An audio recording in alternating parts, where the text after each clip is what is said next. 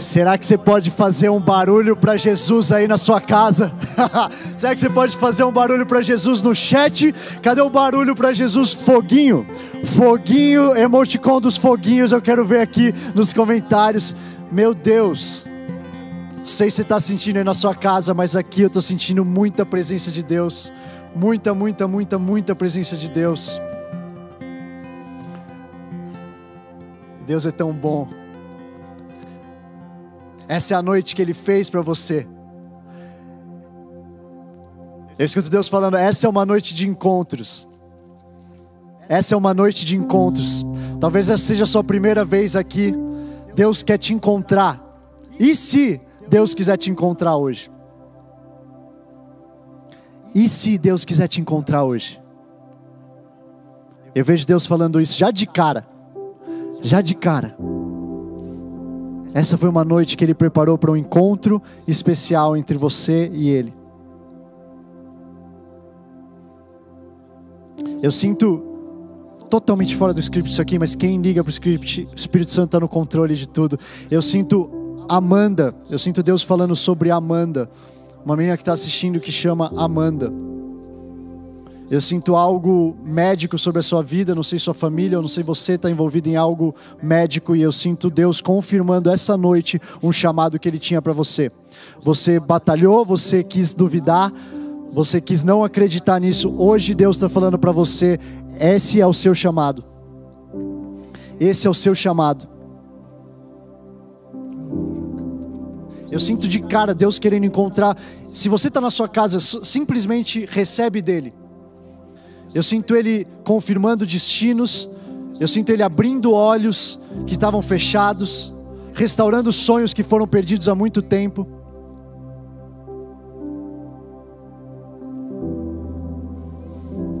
Mais, Deus, mais, mais, mais. Continua, continua fazendo aquilo que o Senhor está fazendo nessas casas. Eu sinto, eu sinto uma unção específica para sonhos impossíveis essa noite.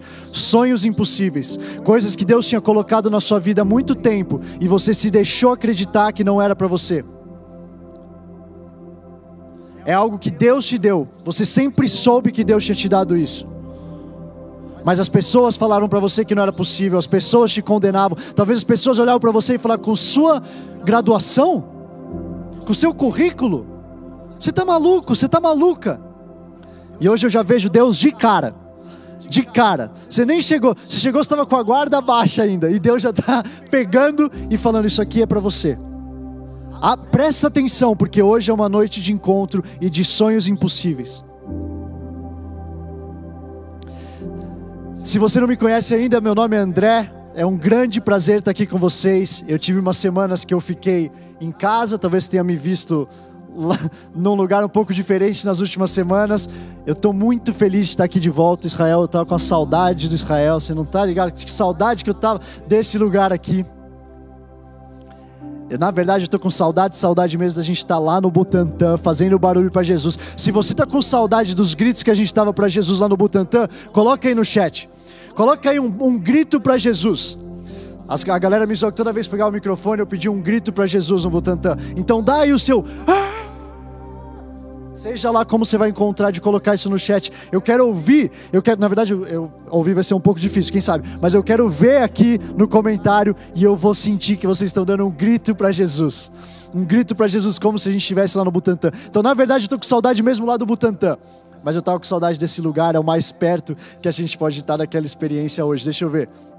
Olha aí, tô vendo uns gritos. Tô vendo uns gritos. Uou, yes, eu.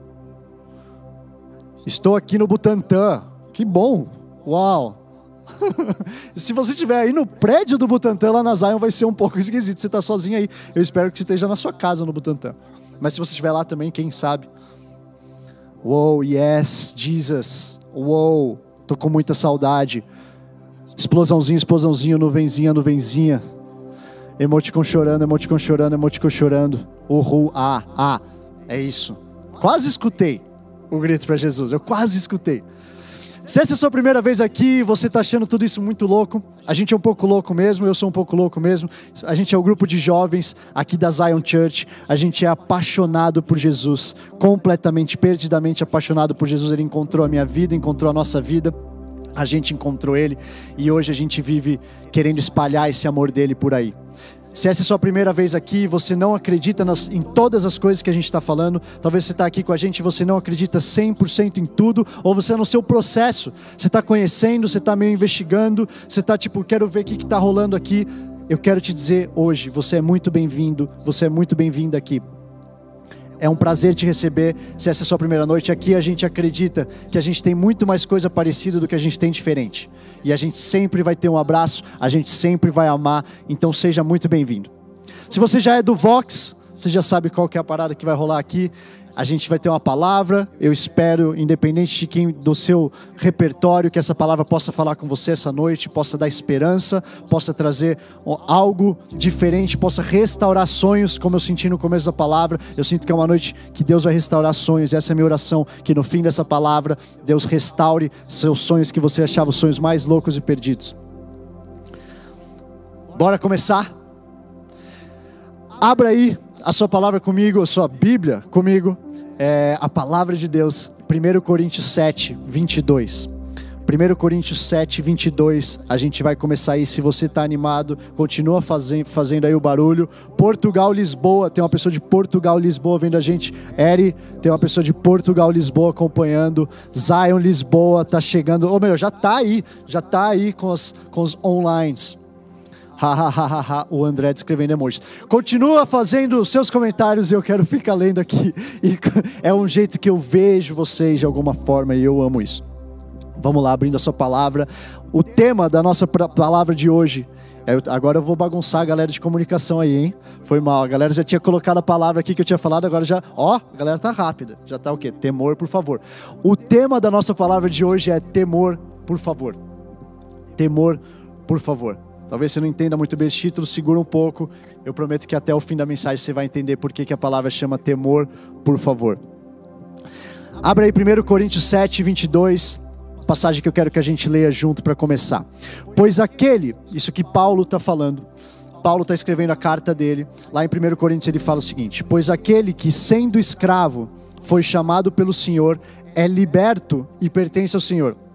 Semelhantemente, aquele que era livre quando foi chamado é escravo de Cristo. Então ele está falando pessoas que foram chamadas eram escravos, pessoas que eram chamadas quando eram livres. E ele está falando: se você foi chamado e você era escravo, hoje você é liberto e você pertence ao Senhor.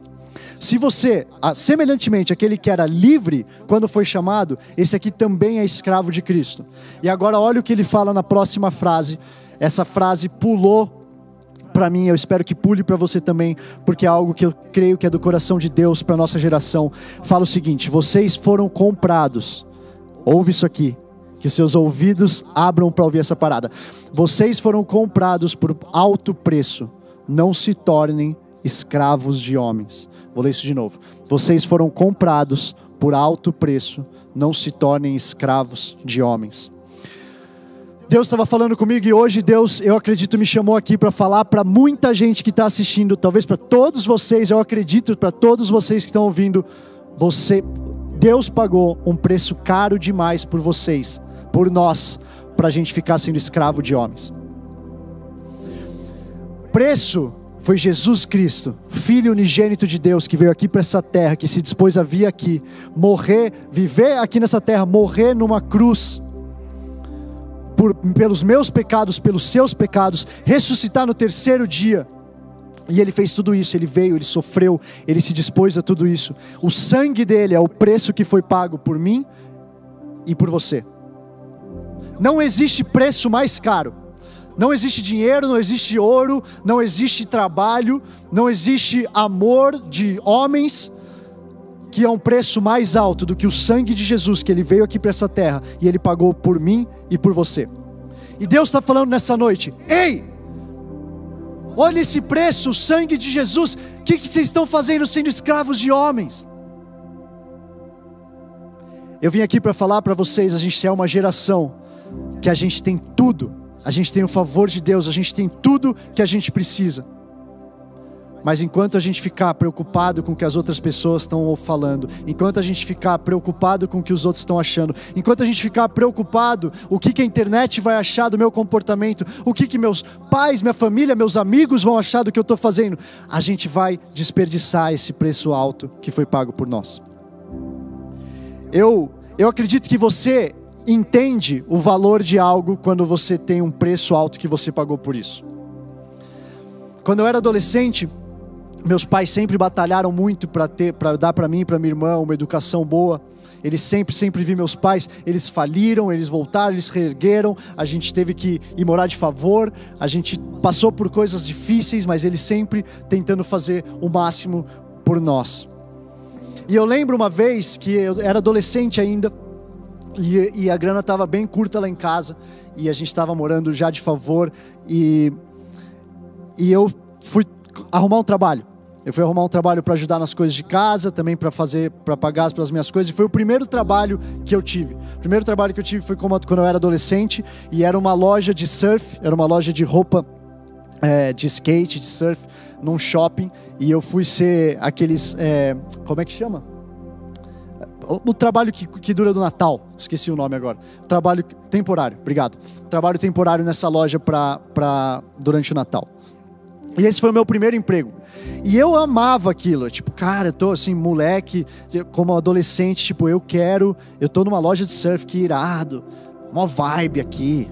É um negócio muito, eu não conhecia Jesus ainda e era tipo, cara, tô com a galera aqui, que legal. Olha que irado essa galera aqui que se veste de maneira, que fala a mesma coisa que eu. E daí eu comecei a trabalhar, eu trabalhei como caixa dessa loja. Primeiro dia empolgadão, Primeiro dia louco para fazer as coisas, deixa eu ver, papapá. Segundo dia empolgado. De repente, irmão, se você já foi temporário de shopping e já trabalhou no Natal, coloca aí. Eu quero ver se você batalhou essa batalha também. Vai chegando perto do Natal, a galera vai ficando louca.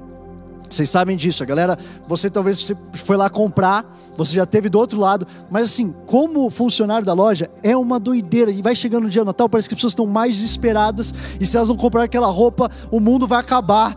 E a galera estressada, a galera volta, a galera vem. Olha, a galera que trabalhou no Natal aí já está falando. Aí, ó. Renan, Vinícius, estou vendo vocês.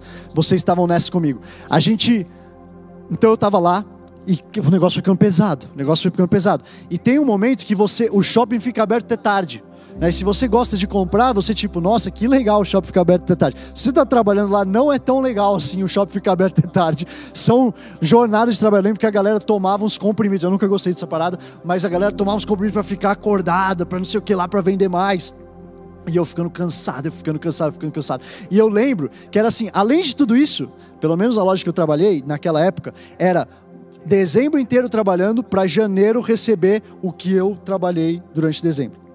Então eu lembro que chegou janeiro, eu já estava tipo um caco, tava, não conseguia nem andar direito. Meus amigos todos viajando, fazendo as viagens dele lá com os amigos, Réveillon, não sei o que lá, e eu trampando, trabalhando, trabalhando, trabalhando. De repente, eu cheguei no meu dia de receber. E eu lembro, assim, eu não lembro qual era o valor, eu vou chutar aqui, mas era, era uma coisa muito baixa o valor. É, é, X, era X. Mas eu lembro que eu peguei aquele negócio, e eu peguei aquele negócio e era o X mais valioso que eu já tinha visto na minha vida. Porque eu lembro que eu olhei para aquilo, e aquilo não era só aquilo. Aquilo era tudo que eu sabia que eu tinha pago na real para conseguir chegar ali. Talvez você lembre o seu primeiro emprego hoje, você está aqui. Talvez esteja na faculdade, talvez esteja estudando, você não teve isso. Mas por que eu estou falando isso? Qual que é meu ponto aqui?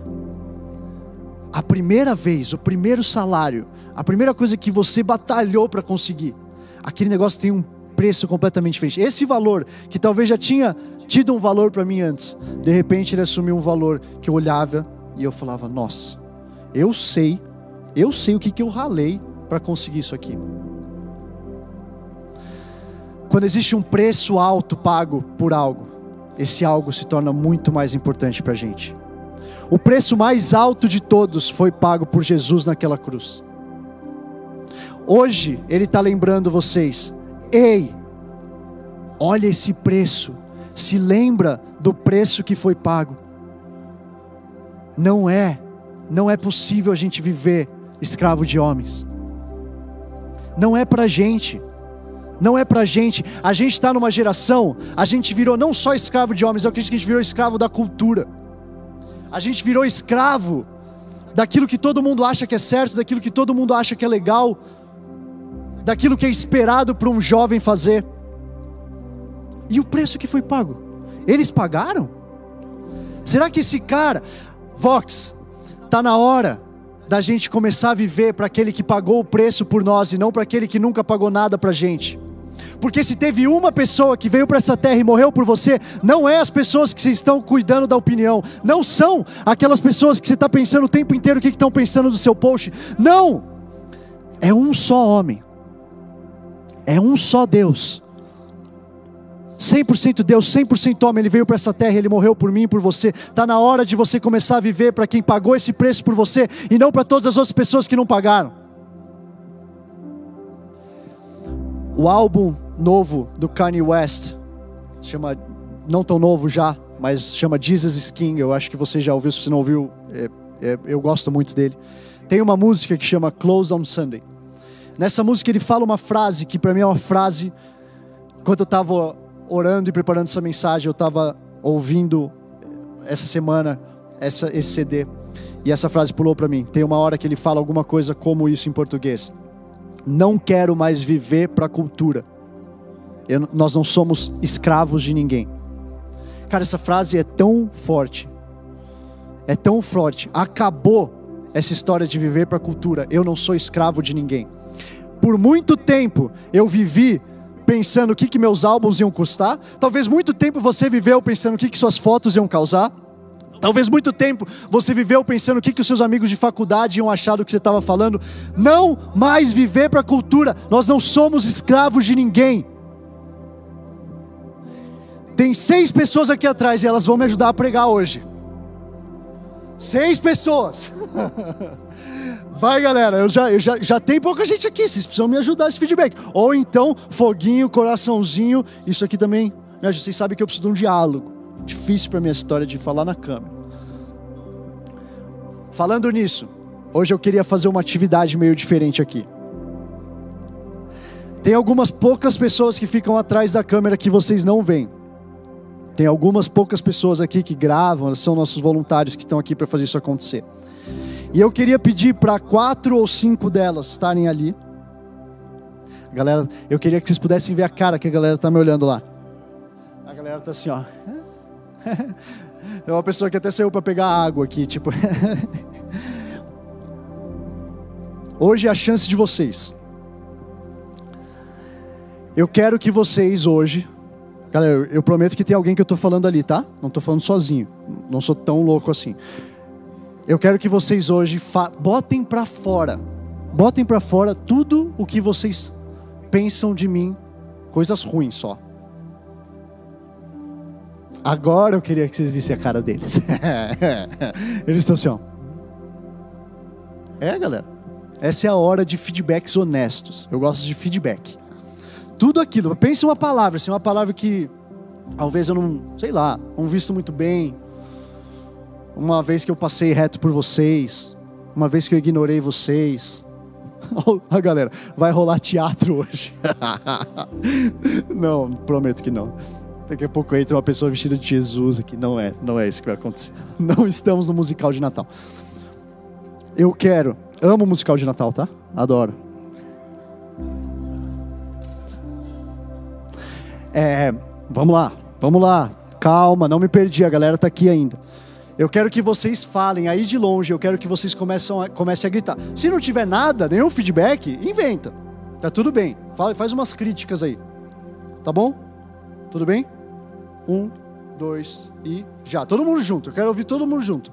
Todo mundo, todo mundo, todo mundo, todo mundo, todo mundo. Vai. Capaz. Vai. André, você não consegue liderar esse noção, projeto. cara. Quem disse isso que você conseguiria? Você é novo bobo, isso. não é Você tudo pode isso, fazer cara. isso.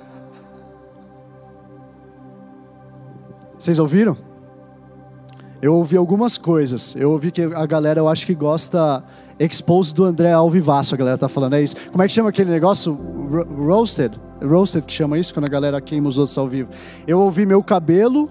Eu ouvi. que mais que vocês não, que vocês não gostaram? Hã? Que eu não sou capaz. que mais? Sou bobo? Esse aí pegou pesado, galera. A galera é crente ou não? Seu bobo. Hey, Israel, sua vez. Pode falar, pode falar. Seu fariseu. Eu ouvi seu fariseu. O Israel não quer participar, o Israel me ama muito. Ele não consegue. Uma? Não. Não quer. Israel é muito fofo, galera. Ele é muito fofo, ele não fala mal das pessoas. Agora eu vou fazer uma outra tentativa. Vocês vão deixar de me ver um pouquinho, vocês vão ficar vendo o Israel um pouco. E eles vão repetir as palavras. Fica aí. Vocês vão ouvir só. Você não é capaz, você não consegue liderar. Você tá fedido. Você é um sem noção, cara. Você é muito bruto. Você é bobo. Você é muito novo pra isso.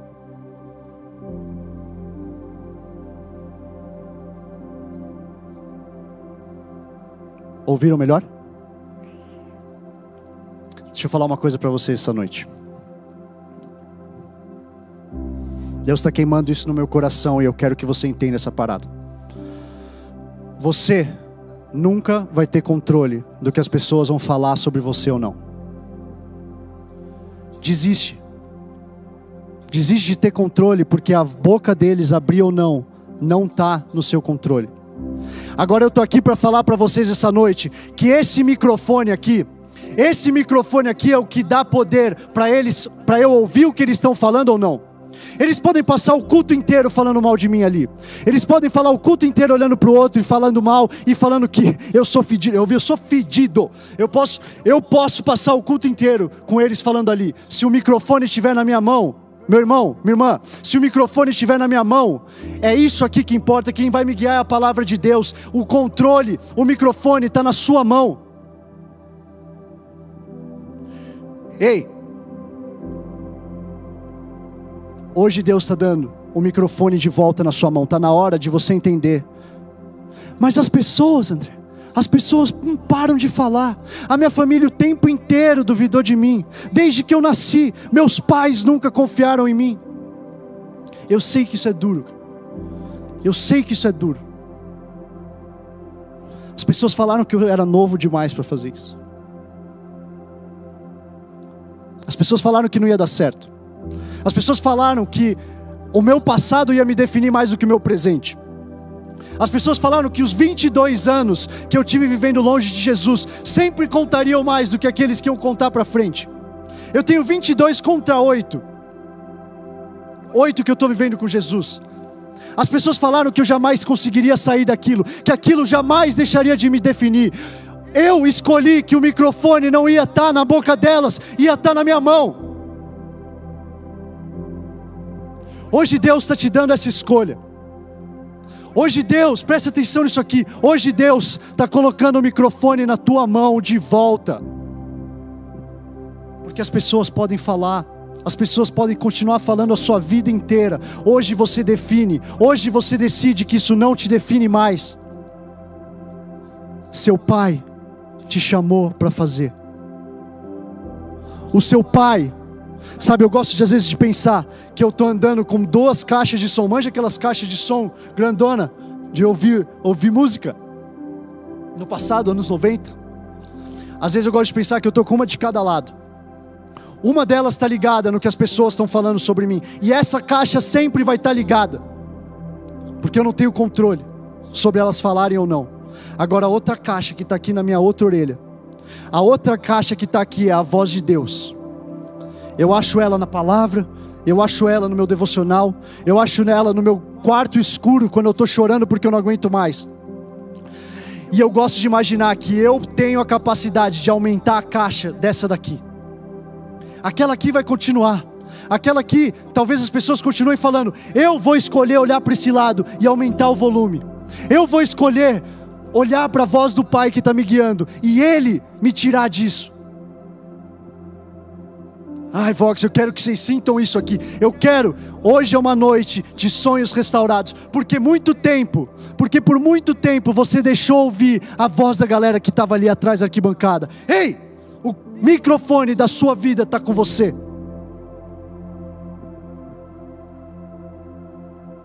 partir de hoje isso muda. Alguém coloca aí no chat. A partir de hoje isso muda.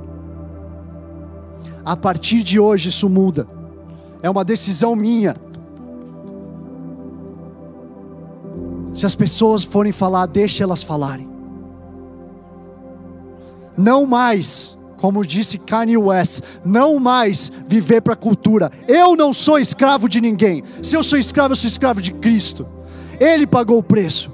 Eu sigo ele, eu não sigo as vozes que estão tentando me guiar. Sabe por quê? Porque é mais fácil se moldar a cultura. É mais fácil se moldar a massa.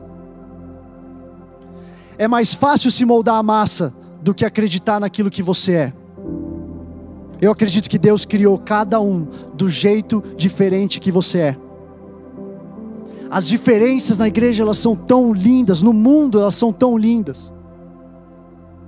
A gente falou algumas semanas atrás sobre o mal do racismo. A gente teve um tempo em que a gente falou contra isso. Isso nasce de uma mentira de que a gente deveria ser mais igual e não diferente do jeito que Deus planejou a gente desde o primeiro momento para ser. Você foi feito do jeito que você foi feito, e graças a Deus a gente é diferente. Que coisa linda que é a diversidade que Deus criou. Agora sempre é mais fácil se moldar a massa. Sabe o que é a moda? A moda de roupa. Eu estou lendo um livro que fala sobre hits, que fala por que algumas coisas são hits e outras não. E nesse livro ele fala sobre a moda. A moda, o que é a moda? Assim como muitas coisas que surgem e viram hits e depois deixam de ser hits. Ela é um ciclo. Ela é algo que surge diferente e poucas pessoas têm coragem de fazer. Depois isso aqui passa a mais gente que começa a copiar. Depois isso aqui passa para uma coisa mais popular, mais abrangente para mais gente. E depois isso aqui fica brega e não mais legal. E depois de alguns anos, adivinha isso aqui, já não tem muita gente usando de novo. Então poucas pessoas escolhem que elas vão voltar a usar isso. E isso começa a ser legal de novo. E isso vira trendy, isso vira cool de novo. E depois isso vira popular, e depois isso vira brega, e depois isso volta. Tem pesquisadores que estudam esses ciclos e quanto tempo isso dura. Agora, uma coisa que eu fiquei pensando enquanto eu via isso, enquanto eu lia isso. Se tem um povo que sabe por que, que foi chamado, o preço que foi pago por nós, se tem um povo que devia stand out, que devia se destacar, sem se importar o que as pessoas estão pensando, é a gente. É a gente, está na hora da cultura ser moldada por o que está acontecendo na gente, aqui dentro da gente. Eu acredito no Vox, no grupo de jovens, com personalidade, sabendo quem eles são, sem interessar com o que as outras pessoas vão achar do que eu me visto, do que eu faço. Por quê? Porque eu sei o preço que foi pago por mim, porque eu sei quem Deus me chamou para ser. Eu acredito a cultura um dia vai ser moldada pelas coisas que estão acontecendo aqui dentro, e não a gente se moldando pelas coisas que estão acontecendo lá fora. Esse mesmo livro fala sobre adolescentes. Por que, que adolescentes virou um grupo que hoje é tão chave para qualquer negócio? Qualquer roupa, qualquer coleção, música, o que acontece nos jovens, adolescentes e jovens, molda o que está acontecendo no resto da sociedade. E por que, que os adolescentes? E tem um estudo que diz que isso está completamente ligado ao tão pouco que eles têm a perder. E o livro fala, precisamente porque eles têm tão pouco a perder, porque eles viveram tão pouco, talvez porque eles não têm tanto, tanto comprometimento com as coisas, eles não têm um trabalho, talvez eles não tenham uma receita fixa ainda, talvez eles não tenham a noção, porque eles nunca erraram ainda, eles não sabem quanto dói ser julgado por uma pessoa. É exatamente porque eles têm tão pouco a perder, que hoje eles são moldadores de cultura, moldadores da moda.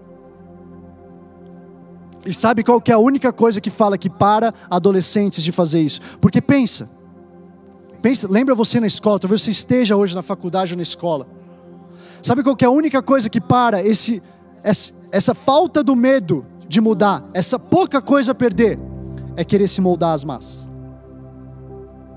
É quando passa a importar mais. Quando eu entro na, minha, na sala da minha faculdade, eu vejo tá todo mundo usando branco eu acho que era para eu usar branco aqui. Porque ai de mim me destacar. Ai de mim se eu tiver diferente, as pessoas vão me olhar torto. As pessoas vão me excluir.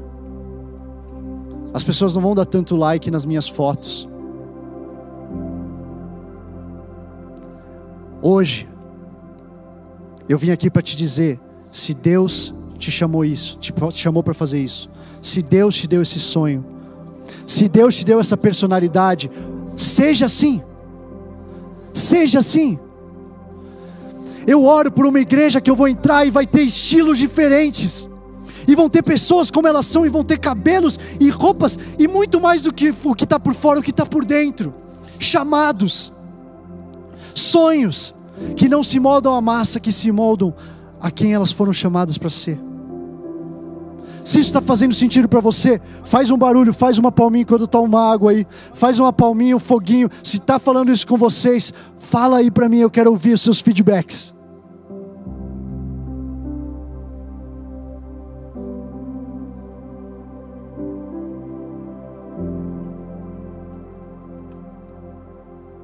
Mais autenticidade, menos cópias. Essa é minha oração. Povo de Deus vai se levantar para estabelecer a nova tendência. Sabe que eu preciso esperar cinco anos, dez anos para o negócio ser legal lá e para daí, ah, talvez isso aqui comece a. Não! Se Deus deu sonho ao nosso Deus da criatividade, criou os céus e a terra. É daqui que vai fluir criatividade, é daqui que vai, vai, vai começar a fluir os novos filmes, os novos roteiros, os, nossos, os novos álbuns de música, porque a gente tem acesso a uma criatividade ímpar, a uma criatividade que talvez lá fora as pessoas não tenham acesso. E será que por essa criatividade as pessoas vão começar a ser atraídas por Jesus? Será que as pessoas vão começar, ei, da onde está vindo? Da onde vem? Qual que é o denominador comum dessas coisas que estão sendo criadas, essas coisas loucas, revolucionárias à frente do seu tempo? Eu sirvo, eu não sei você, eu sirvo um, um Deus que Ele é o mesmo hoje, amanhã e para sempre. Ele é um Deus que Ele está também aqui, mas Ele está no futuro. Eu sirvo um Deus que dá visões, que abre uma frestinha daqui 50 anos para que eu possa executar hoje e levar a gente para lá. Aqui de dentro vão sair os próximos influenciadores de cultura. Paulo, 1 Coríntios 4, 3 e 4, 1 Coríntios 4, versículo 3. Ele fala algo que para mim é a chave para a gente começar a quebrar, a viver pela cultura. Ele fala o seguinte: pouco me importa ser julgado por vocês ou por qualquer tribunal humano. De fato, nem eu julgo a mim mesmo embora em nada minha consciência me, me acuse, nem por isso justifico a mim mesmo, e o Senhor é quem me julga. O que eu quero falar para vocês? A primeira, talvez o primeiro passo para a gente chegar a viver não pela cultura, não ser escravo de ninguém, é nem eu me julgo. Olha isso aqui, Paulo. Isso aqui está vindo não de, não de alguém perfeito, não de alguém com um passado que é lindão e que traz só orgulho. Isso aqui está vindo de Paulo. Paulo que está escrevendo isso é um Paulo que degolava cristão, que matava cristão, que perseguia aqueles que hoje ele estava construindo em Jesus. E ele fala: Eu não me julgo. Cara, eu não consigo imaginar, de verdade, de verdade, eu posso estar muito errado, eu não consigo imaginar Paulo não se julgando. Porque eu penso, se as coisas que eu fiz no meu passado já me trazem julgamento, imagina se eu tivesse esse passado aí. Imagina se eu fosse Paulo, se eu ia conseguir dizer: Eu não julgo a mim mesmo. Agora, olha o que ele fala que poderoso. Ele fala: Ei, eu não vou esperar que vocês me julguem, eu não vou ser julgado por vocês, nem por tribunal humano. Sabe por quê? Porque nem eu me julgo mais. Quando eu estava lendo isso aqui, Deus começou a falar comigo. Sabe todas as vezes que você ficou julgando, você ficou com medo do julgamento dos homens, que você entrou num lugar com medo daquilo que ia acontecer? Na verdade, quem estava te julgando mesmo era você mesmo. E uma vez que você se livra do seu julgamento, você se livra do julgamento dos outros. Existe poder Existe poder em você perdoar aquilo que passou, mesmo que seja você mesmo e as coisas que você fez, porque Deus já te perdoou. Existe poder em você não se julgar mais, porque daí. O que, que, me, que, que, que me importa se você vai me julgar ou não? Eu não me julgo. Você quer falar isso de mim? Você quer falar que eu sou muito do, novo? Você quer falar que eu não tenho o que é necessário para estar aqui? Você quer me falar que eu vou ser o primeiro da minha família? Você quer me falar que eu não tenho currículo? Você quer me falar que a minha faculdade não é boa o suficiente? Você quer me falar que eu não vou chegar lá porque eu não fiz a melhor escola? Você quer me falar que a língua que eu falo não é boa o suficiente? Você quer me falar que eu não tenho dinheiro suficiente? Eu não vou ser julgado por isso, porque eu decidi não me julgar por isso. Ei, Fox, está na hora de você escolher não se julgar. Paulo, lá em 1 Coríntios 4, ainda um pouco mais para frente, no versículo 9, ele fala o seguinte: ele fala, porque me parece que Deus, 1 Coríntios 4, versículo 9, porque me parece que Deus nos colocou a nós, os apóstolos, em último lugar, como condenados à morte. Temos nos tornado um espetáculo para o mundo, tanto diante dos anjos como de homens. Paulo, quando ele está falando isso aqui, provavelmente ele está se referindo a um espetáculo. Ele fala o espetáculo de morte como condenados à morte. Um espetáculo para o mundo, desculpa, um espetáculo para o mundo como que condenados à morte. Provavelmente, os estudiosos creem que ele estava se referindo, ele tinha a mente, ele tinha na, na, na cabeça dele, no imaginário dele, os gladiadores quando eles eram apresentados. Então, toda vez que ia ter um espetáculo para aquele mundo de gladiadores, de pessoas que iam para lá para morrer, para se matar. O espetáculo era dois homens, ou às vezes mais do que isso, no mesmo lugar, e eles se matando. E antes desse lugar, antes de chegar lá, tinha um corredor, tinha, eles eram apresentados para as pessoas. Então eles andavam pelas ruas e eles chegavam lá para combater e eles eram apresentados. E Paulo está se referindo a nós, discípulos de Cristo, como alguém que está nessa apresentação. Sabe por quê? Porque aqueles gladiadores, eles sabiam para onde eles estavam indo. Eles sabiam que provavelmente aquilo lá era a última passagem dele por lá. Aquele cara, se ele quisesse andar pelado, ele ia pelado. Se ele quisesse ficar pulando e gritando e cantando desafinado, ele ia fazer. Por que, que importância tinha? Ele sabia que ele estava indo ali combater e provavelmente morrer. Ei, existe um poder em saber para onde eu estou indo, saber para quem eu vou, saber que não sou mais eu que vivo, como Paulo disse, mas Cristo vive em mim. Você quer me zoar? Fecha o olho e se imagina nisso. Fecha o olho e se imagina nessa, nessa parada sendo apresentado. Pessoas de todos os lados olhando para você e sabendo para onde você está indo. Você quer me julgar? Ei, você quer falar do meu cabelo? Você quer falar da roupa que eu uso, da música que eu escuto? Você, você quer falar? Fala. Eu sei para onde eu estou indo, eu sei de quem eu sou. Não estou mais vivo aqui, quem vive é Jesus Cristo. Eu sou liberto porque há em mim uma vida nova. O Espírito Santo habita em mim. E se vocês querem falar mal, fala mal, eu sei o que, que eu estou indo, eu estou nessa rota. Coloca aí, eu sou um homem com uma missão, ou eu sou uma mulher com uma missão. Coloque isso aí no chat. Eu sou um homem com uma missão, ou eu sou uma mulher com uma missão. Eu sei para onde é que eu estou indo. Fala mal, fala mal, eu vou continuar indo para lá. Existe um, um, um poder em saber para quem eu estou indo, porque quando eu sei para onde eu estou indo, eu sei para quem eu sei a eternidade que me espera, eu sei o Pai que me chamou e eu sei quem que eu estou indo encontrar. Eu sei que esse mundo aqui ele é passageiro. Eu sei que a eternidade, a eternidade que me aguarda, é tão maior, é tão maior do que esse pequeno espaço de tempo que eu estou vivendo aqui.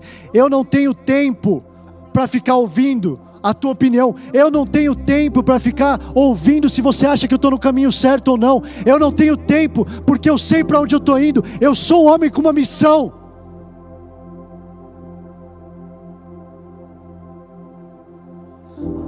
Vamos voltar para o título da palavra.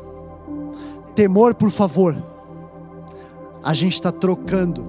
Não é por favor de eu estou te pedindo por favor. Eu estou trocando o meu favor, aquilo que Deus me deu para eu fazer. Eu estou trocando isso por temor de homens. Hoje eu estou aqui para falar para você, Vox, que chegou a hora de trocar. Chegou a hora do temor, tá no nosso Pai, no nosso Criador, aquele que nos chamou para ser. O favor que você carrega na sua vida está sendo desperdiçado porque você está perdendo muito tempo olhando para o que as pessoas acham dele. Você está perdendo muito tempo achando que as pessoas acham do seu chamado ao invés de viver ele. Mas isso aqui não faz sentido. Isso aqui nunca era para fazer sentido para ninguém. Isso é para você. Talvez não faça sentido para sua família, talvez não faça sentido para seus amigos. Ainda assim, se eu sei que foi o que Deus me chamou, é para lá que eu vou. É para lá que eu vou. Existe um favor na sua vida, que é um favor que Jesus Cristo veio para cá. Ele morreu naquela cruz pelos meus pecados, pelos seus pecados. Ele deixou um conselheiro aqui com a gente. A gente, quando a gente está com Jesus, a gente está com o Espírito Santo que habitou dentro dele, habita dentro de nós, nos capacita a fazer as coisas. Eu gosto de uma passagem que está lá em Mateus 21 e para mim ela fala muito sobre favor. Eu não sei se você já leu ela desse jeito, mas ela é uma palavra que normalmente passa mais desapercebida. É quando Jesus, lá em Mateus 21, quando Jesus está entrando em Jerusalém, ele chega para os discípulos e ele fala: Ei, para eu entrar em Jerusalém eu queria ir montado num jumentinho. Vocês podem ir ali, ali quando vocês forem para lá, vocês vão achar uma pessoa e na verdade vão achar o jumentinho amarrado.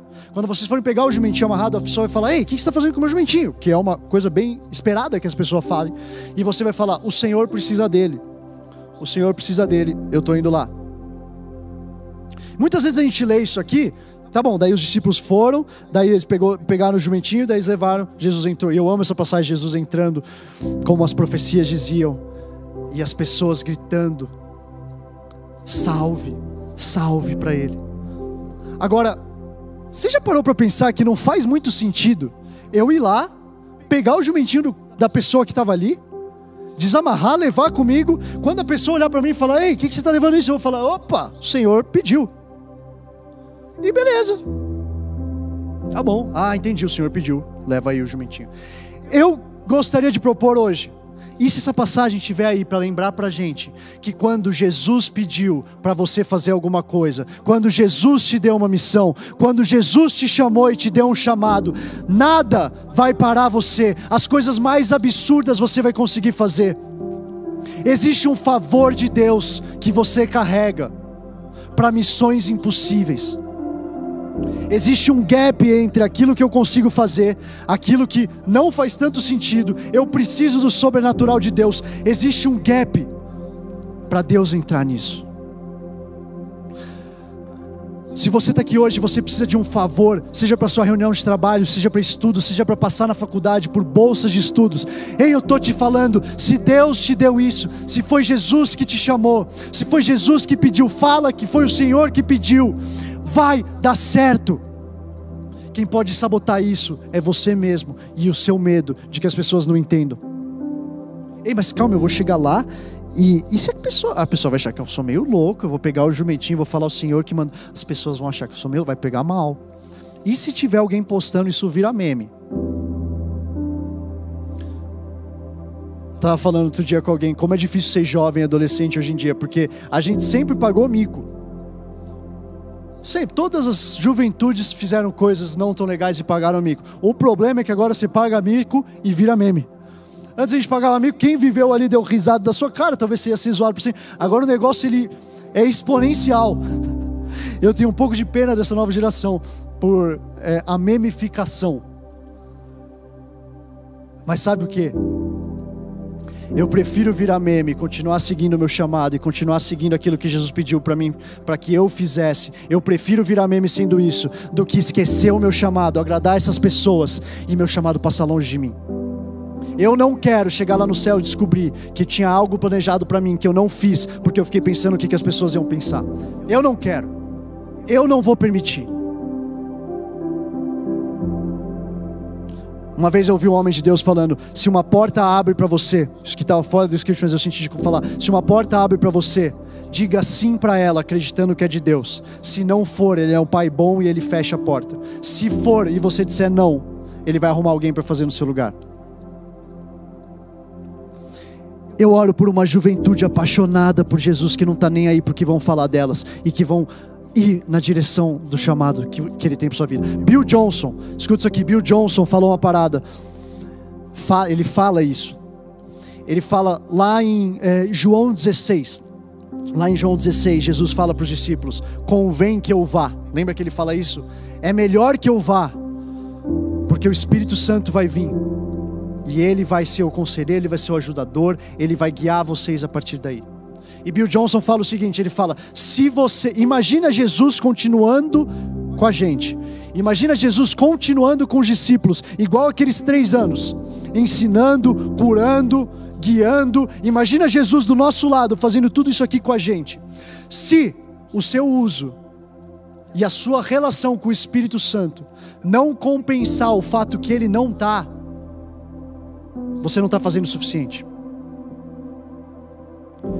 Se aquilo que você está se dispondo a, a, usar, a ouvir, a entender o Espírito Santo que vive dentro de você, e entender que Ele falou: convém que eu vá para que o Espírito Santo fique, você não está fazendo o uso que você deveria para aquilo que Ele pagou o preço para nos mandar.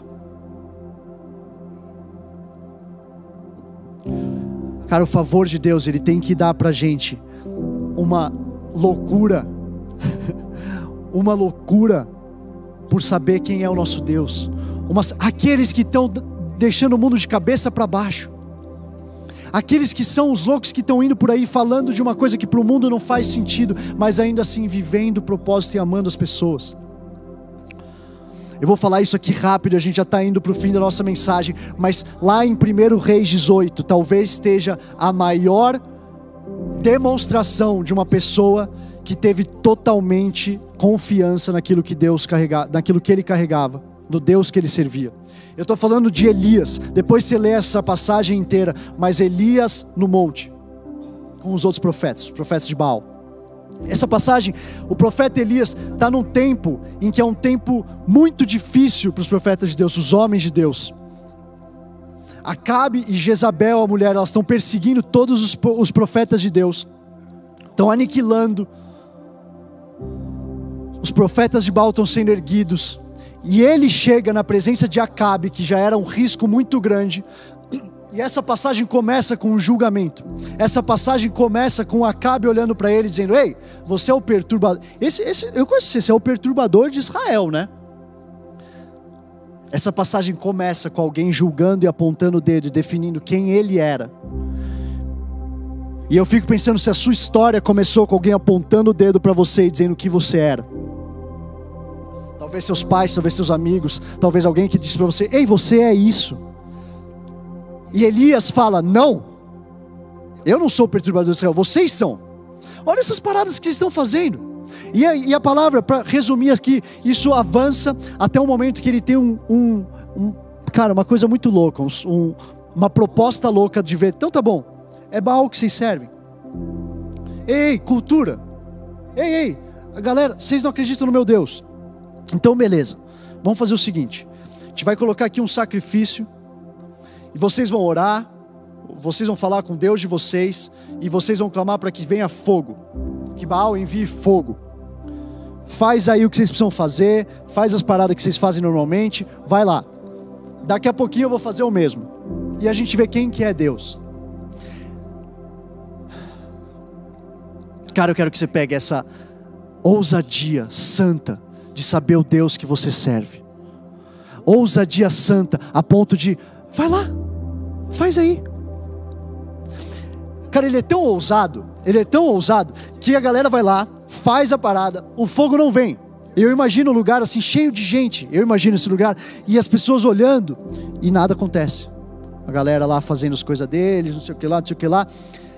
cara é tão ousado que não só ele está esperando, ele tem tanta certeza daquilo que vai acontecer quando ele trouxer o Deus dele, que ele começa a zoar os caras. Ele fala para eles: Ei, será que o Deus de vocês está dormindo? Eu adoro isso, cara. Eu adoro a ironia na Bíblia. Acho que isso aqui vai pegar meio mal que eu falei isso, mas tudo bem. Mas é um pouco irônico o comentário dele. Eu gosto porque ele fica: opa! Já sei, não tá rolando fogo porque o quê? Deus de vocês está dormindo. Chama mais alto aí, fala mais alto, vai acordar o cara aí. Ei! O cara zoa deles. E quando ele zoa deles, eu já fico imaginando que a galera já deve ter ficado meio. E ele assim, eu tenho certeza que vai acontecer. Eu sei. Eu sei, meu Deus. Ele tanto sabe que depois que acaba o deles, eles desistem. Então, beleza, não conseguimos, tá? Agora é minha vez. Ele vai lá e ele molha o lugar. Ele pede aí, joga água aí. Porque o que? Incendiar um negócio seco é muito fácil. Meu Deus, ele é um Deus do impossível.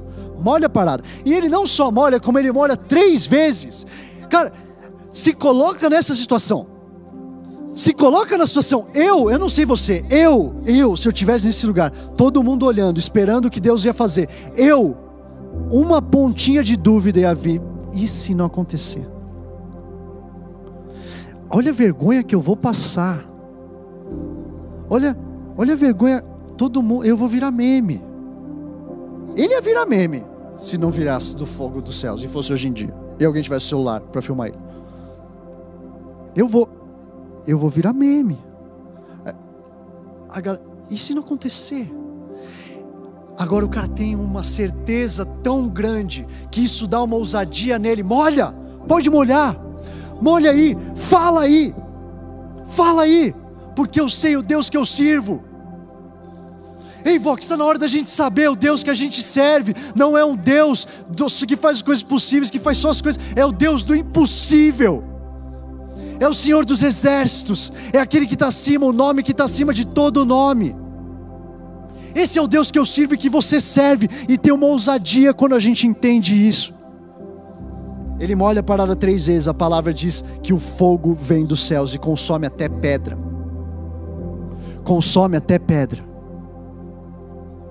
E os dois outros episódios que saem daqui para mim são muito importantes, porque logo depois que acaba isso aqui, ele vai lá, ele confronta os profetas, depois ele acaba matando os profetas, depois ele vai a, a passagem da nuvem. Quem lembra da passagem da nuvem? Vai lá, sobe lá sete vezes. Vai lá, vê se vai ter chuva. Vai ter chuva orando para chuva. De repente, uma nuvem do tamanho do punho de um homem e a chuva vem. Ei, Vox, a promessa está te esperando logo depois da ousadia que você vai ter em declarar quem é o seu Deus.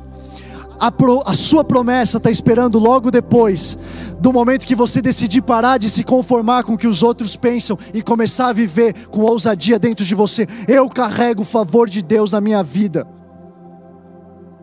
Eu estou cansado de uma, de uma juventude que a, que confunde humildade com tirar os talentos que Deus colocou em você. Humildade não é você se colocar para baixo. Está na hora de eu assumir. Eu não sou melhor, eu não sou, eu não sou mais, eu não sou menos. Eu sou exatamente aquilo que Deus me chamou para ser. E Deus, eu vou te honrar com o talento que, eu, que, você, que o Senhor depositou na minha vida. Não para mim, Lembra a mensagem da semana passada? Não para mim, para a glória e para o Senhor, mas eu também não vou deixar de fazer aquilo que o Senhor me chamou. E logo depois da passagem da chuva, logo depois da passagem da chuva, o que, que acontece? Jezabel fica sabendo que ele matou os profetas de Baal. Elias fica sabendo que Jezabel soube disso e ele fica com medo. Isso aqui não faz sentido para mim. Por, como é que esse homem, que acabou de confrontar todo mundo, que acabou de zoar os caras, que acabou de ver Deus consumindo até a rocha toda molhada encharcada, como é que esse homem ficou com medo de uma mulher? Deus está falando hoje que existem desafios que vão, seguir, vão aparecer na sua vida, para que você esqueça aquilo que Deus fez antes. O seu Deus é o mesmo hoje, hoje ontem e para sempre. Ele é o mesmo Deus, o Deus que fez o fogo cair na sua vida, o Deus que salvou sua família, o Deus que colocou o romper e te deu a bolsa de estudos, o Deus que fez você prosperar, mesmo que a sua família não acreditasse em você, o Deus que fez tudo isso, é o mesmo que vai te livrar do obstáculo que está aí hoje te fazendo ir para a caverna. É o mesmo Deus, Vox. É o mesmo Deus. E agora, para terminar, olha isso aqui. Quando Deus fala com ele na caverna, fala através do sussurro para ele. Ele fala: Ei, sabe por que, que você deveria voltar? Ele fala: Tem sete mil lá. Tem sete mil lá. Não é sobre você. Elias, ei, tem sete mil lá fora que estão precisando de você. Tem sete mil lá fora que estão precisando do que você carrega. Ei, Vox, tem 7 bilhões de pessoas que estão precisando ouvir aquilo que você carrega. Tem 7 bilhões de pessoas por aí. Tem 200 milhões no Brasil. Tem milhões nas ações. Tem bilhões nas ações que estão precisando ouvir exatamente aquilo que Deus colocou no seu coração. Porque o jeito da gente não cair é a gente lembrar que a gente está fazendo isso não para mim, eu estou fazendo isso para eles. Eu estou fazendo isso porque eu preciso encontrar eles. Eu estou fazendo isso aqui porque tem um monte de gente que é amada por Deus e não sabe disso. Eu estou fazendo isso aqui. Eu estou com esse microfone na mão, acreditando que Deus me chamou, mesmo eu sendo imperfeito, mesmo eu tendo um monte de defeito. Eu estou com isso aqui na mão porque eu acredito que tem alguém que está vendo essa parada que precisa do encontro de Deus hoje. Eu não estou com isso aqui para construir fama para mim. Eu não estou com isso aqui para construir influenciadores. Eu não estou seguindo o meu chamado, preocupado com o que os outros vão achar. Eu estou seguindo porque eu sei que tem um mundo que precisa do amor de Deus. Quanto mais você vai segurar o amor de Deus que é fluir da sua vida, quanto mais você vai disfarçar a sua necessidade de ser amado como, necess... como o amor a eles.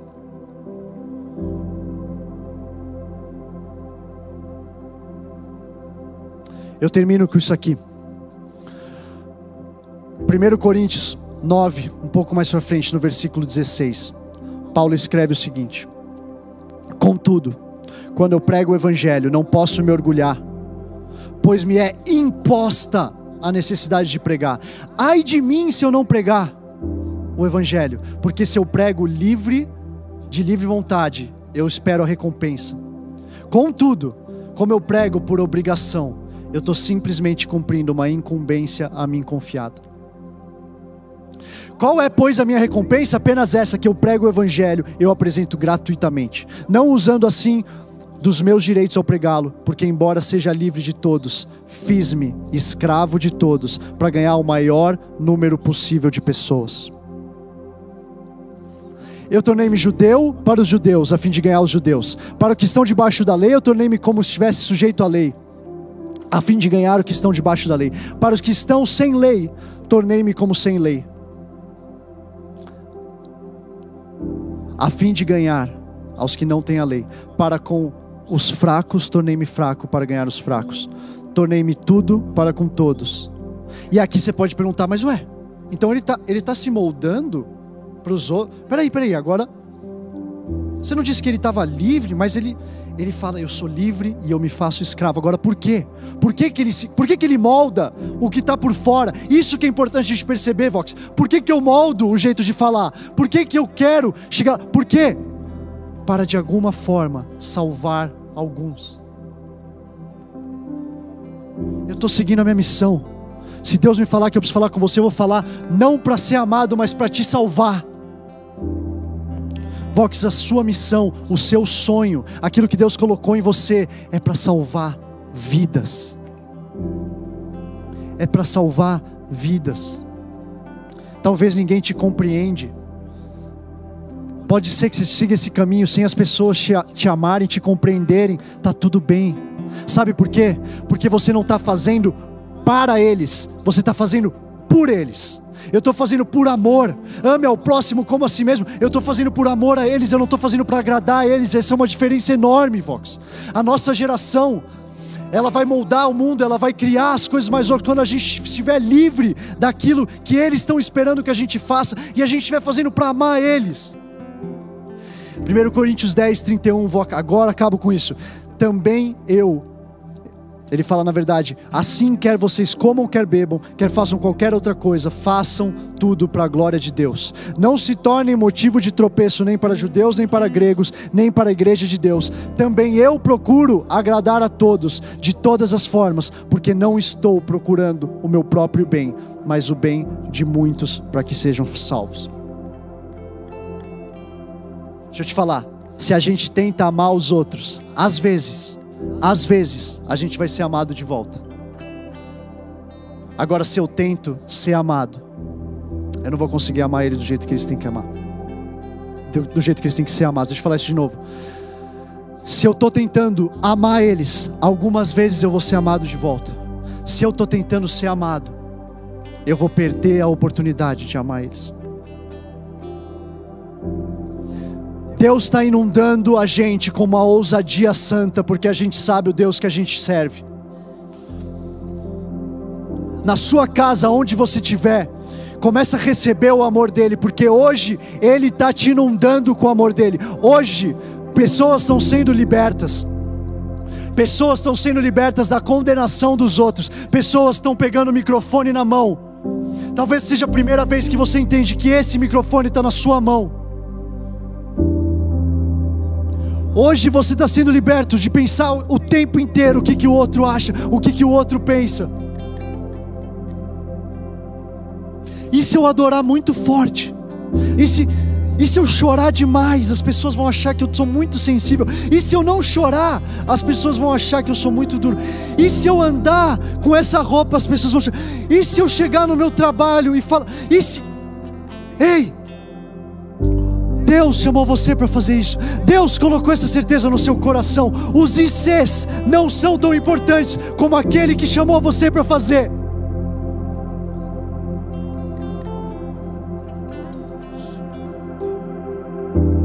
Eu vejo grades caindo, é como se pessoas estivessem literalmente, eu vejo pessoas abrindo uma grade e se percebendo pela primeira vez que você teve preso sem nem saber.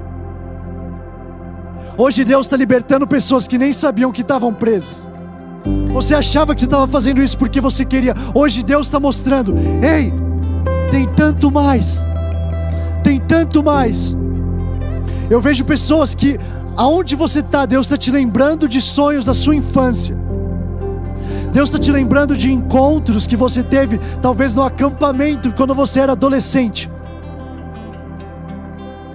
Eu vejo pessoas que tiveram sonhos com música, talvez de tocar, de ser músico, de liderar, de ter uma banda.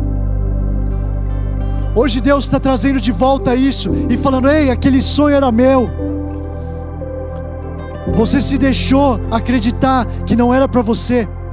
Eu vejo pessoas, eu, ve, eu sinto Deus falando sobre líderes, pessoas que nasceram para liderar e estão se escondendo debaixo da condenação de outros. Existem líderes sendo formados hoje aqui. Eu sinto muito forte sementes que estão sendo plantadas no seu coração. Você está entendendo que você sim pode liderar. Não deu certo com a sua família inteira, vai dar certo com você, porque você tem o Deus que é capaz de colocar fogo até em coisa molhada. Está encharcado, está encharcado, não faz sentido. Ainda assim, o Deus impossível, Ele pode colocar um fogo em sonhos encharcados.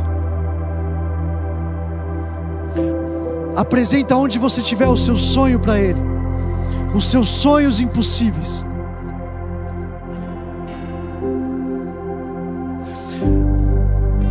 Mais, Deus. A gente vai cantar mais uma música, a gente vai adorar mais um pouco a Ele, mas antes disso, antes disso, eu sinto que eu preciso fazer algo para a gente comemorar juntos enquanto a gente louva Ele. Se você está assistindo isso aqui, essa é a sua primeira vez, você nunca teve a chance, talvez, de entregar a sua vida para Jesus.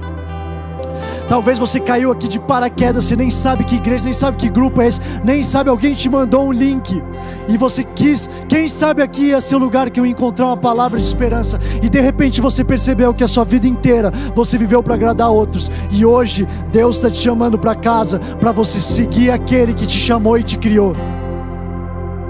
Ou ainda talvez você esteja aqui essa noite e você esteve longe dos caminhos de Jesus. Talvez você sentiu esse fogo no seu coração. Você sabe desse encontro que você teve há um tempo atrás, mas faz tanto tempo que você quase se permitiu acreditar que nunca mais aconteceria com você. Do mesmo jeito que eu tive a chance aos meus 22 anos, do lado da minha pessoa mais incrível hoje, a minha esposa, antes namorada que estava do meu lado. Naquele dia, eu sinto o mesmo convite que eu respondi naquele dia, sendo feito para pessoas hoje em casa. Se você é essa pessoa, eu quero que você coloque aí no chat, eu. Só isso. Só isso. São duas letras. E U. Coloca eu no chat. A gente quer te conhecer.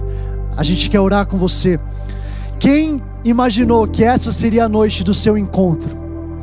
Quem que poderia imaginar que no meio da quarentena, ouvindo um negócio que você nem sabia direito o que, que era, seguindo uma direção que você nem sabia direito porque você estava seguindo, quem poderia imaginar que seria essa noite, a noite do convite para você? Hoje Deus está chamando pessoas de volta. Hoje Deus está te impulsionando em direção ao alvo que Ele tem para você. Já deu de viver para a cultura, filho. Já deu de viver para a cultura, minha filha. Hoje Deus te chama para viver por um propósito maior. Deus te chama hoje para espalhar esse amor que você está sentindo para todas as pessoas na sua volta. Se esse é você hoje, se você quer fazer essa oração comigo, coloca a mão no seu coração e repete comigo: Senhor Jesus eu recebo hoje do teu amor e da tua salvação. Senhor Jesus, me perdoa pelos meus pecados e escreve o meu nome no livro da vida. Que eu possa viver, Deus, hoje e todos os dias da minha vida sabendo que eu fui chamado, sabendo o preço grande que foi pago por mim. Que eu possa viver hoje e todos os dias da eternidade que me aguarda, livre, livre, livre, em nome de Jesus, em nome de Jesus, faz barulho para Jesus aonde você está faz barulho para Jesus. Essa é uma noite de novos começos, essa é uma noite de liberdade. Vamos adorar a Deus com tudo que a gente tem, com tudo que a gente tem. Que as pessoas ouçam, que os céus ouçam, que o inimigo ouça onde quer que ele está, que ele não mais nos condena, ele não mais nos tem preso. A gente é livre, livre hoje naquele que pagou um alto preço por nós, livre.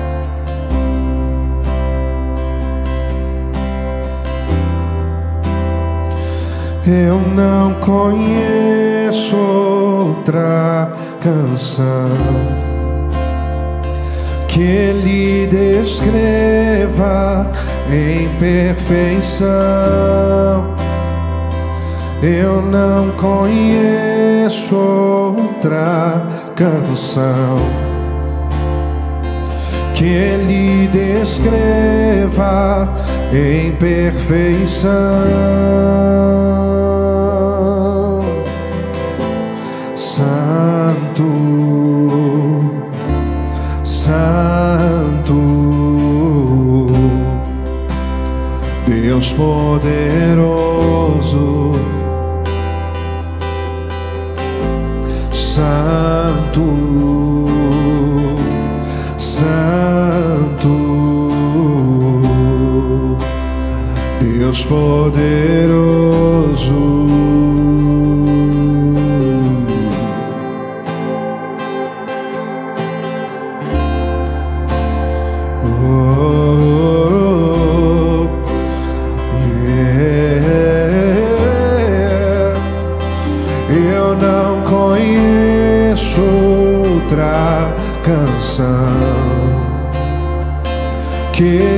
descreva em perfeição.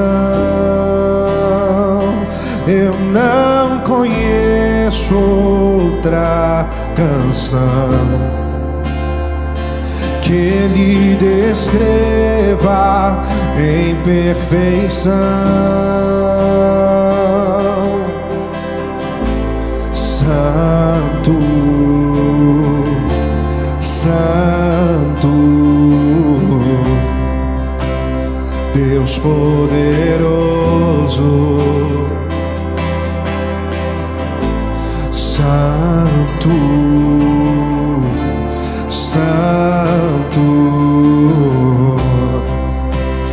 Deus poderoso. Uh -oh.